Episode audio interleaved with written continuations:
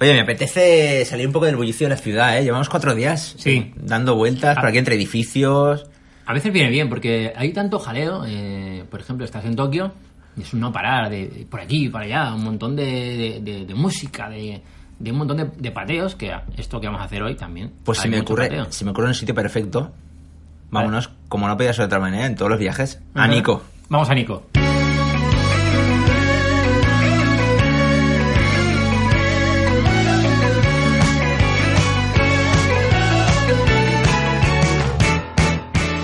Bueno, pues es una visita obligada, ¿no?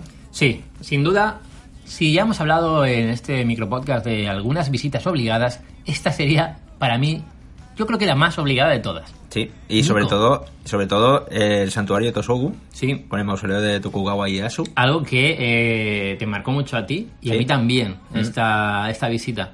Sí. Yo los, algo- los dos viajes a Japón que he hecho he Mm. tenido que visitarlo. Y creo que no, no podría ir a Japón y, y- y no ir, ¿no? Yo recomendaría, nunca lo hemos hecho, pero recomendaría hacer una noche allí. Mm. Y disfrutar un poco más de la zona, porque cuando la hemos visitado nosotros siempre ha sido como... Como de paso. Como de paso, teniendo en cuenta hacer otras cosas más en ese día de viaje. Mm. Y quizá tomarlo un poco más con calma y poder hacer una noche allí tiene que ser buena idea, porque además tenéis un montón de lugares que recorrer, tenéis eh, varios onsen, Mm. Y cenar allí tiene que ser muy idílico, ¿no? Todo aquello. Sí. Yo creo que está muy bien. Y es que subir hasta la tumba del, del primer shogun de, de Japón Ujú. eh, es una experiencia, es toda una experiencia. Sí, cuando la veis por primera vez es espectacular. Esa solemnidad, ese templo enorme de madera. Porque Es hay que tener en pasada. cuenta que es un templo Mm. que, a diferencia de otros, no está hecho en honor a ninguna deidad. Ujú. Está hecho en honor a una figura viva, que estuvo viva. Es A increíble. un, hombre, a un hombre, a un mortal.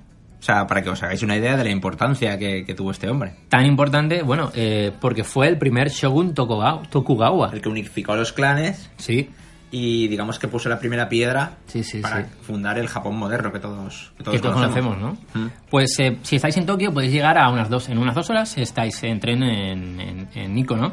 Es eh, la verdad que es recomendable coger, por ejemplo, la Tobu Line desde Asakusa, que vale unos 1360 yens, y que además podéis combinar con uno de los pases para luego moveros a, por Nikko eh, para poder visitar los diferentes lugares que hay y coger el autobús y moverte para allá, cogerlo otra vez con el mismo pase, sin pagar más, y moverte otra vez para allá, para el centro de la ciudad. Sí, pues la zona de templos es bastante, Es bastante grande. bastante grande. Tiene mucho para ver. Mm. De hecho, si investigas un poquito, puedes llegar a encontrarte con eh, andando tranquilamente por, por el paso que hay. Hay varios lugares a los que ir. Tú vas mirando en los planos que hay en los mapas que nos vamos a encontrar. Pero hay un sitio, dos sitios espectaculares para mí.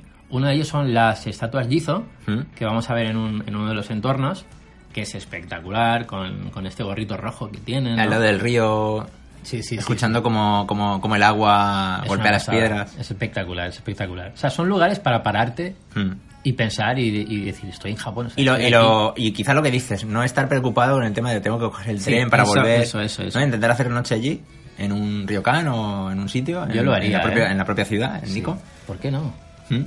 Y hay un lugar que me impactó muchísimo también, que de hecho está grabado Sí. en el documental. Dentro, del, dentro en el del documental. propio templo, ¿no? Tosobu. Dentro del, pro- del propio templo hay un templo pequeñito que, que, bueno, me parece que es un lugar al que no va mucha gente, aunque sí que había gente, y es un sitio donde unos monjes eh, hacen vibrar o hacen sonar unas, unas tablas de madera y debajo del techo, o sea, en el techo hay pintado un dragón y debajo de la cabeza del dragón hacen sonar esas tablas, ¿no? Y, y tiene un sonido muy peculiar que a mí me impactó mucho y... El dragón que llora, ¿no? Sí, sí, el Crying Dragon. Y creo que se compra la entrada por separado también. Sí, sí, sí. No, no, no sé, si estás la- dentro... creo que puedes comprar la entrada al templo. Si está dentro, no lo sé, ¿eh? creo que, que podías entrar, pero no sé, es espectacular. Vale mucho la pena. eh, si queréis ver el vídeo, es el de Nikon que tenemos en YouTube, de Japonizados el documental, y ahí tenéis la, la experiencia mía en tiempo real, en, en ese momento, ¿no? Y además, hay una experiencia añadida, el, el viajar hasta Nico. Y nosotros lo hemos hecho. Sí. Y es que pasas por Otsunomiya. Oh, yeah. Esto Y me ha gustado. Todos sabemos lo que pasa en. Utsunomiya. En Utsuno- no podéis pasar por Utsunomiya sin comer gyozas. Sí. Porque, ¿Por qué? Porque si tenéis el Japan Rail Pass y cogéis eh, un Shinkansen incluido dentro del Japan Rail Pass para ir hasta Nikko, paráis en Utsunomiya a la ida o a la vuelta y luego continuáis hasta Nikko o a la vuelta, paráis en Utsunomiya, cenáis gyozas y volvéis a casa. Sí. Mejora la ¿Ya vuelta, está? ¿no? Yo lo di a la vuelta para cenar.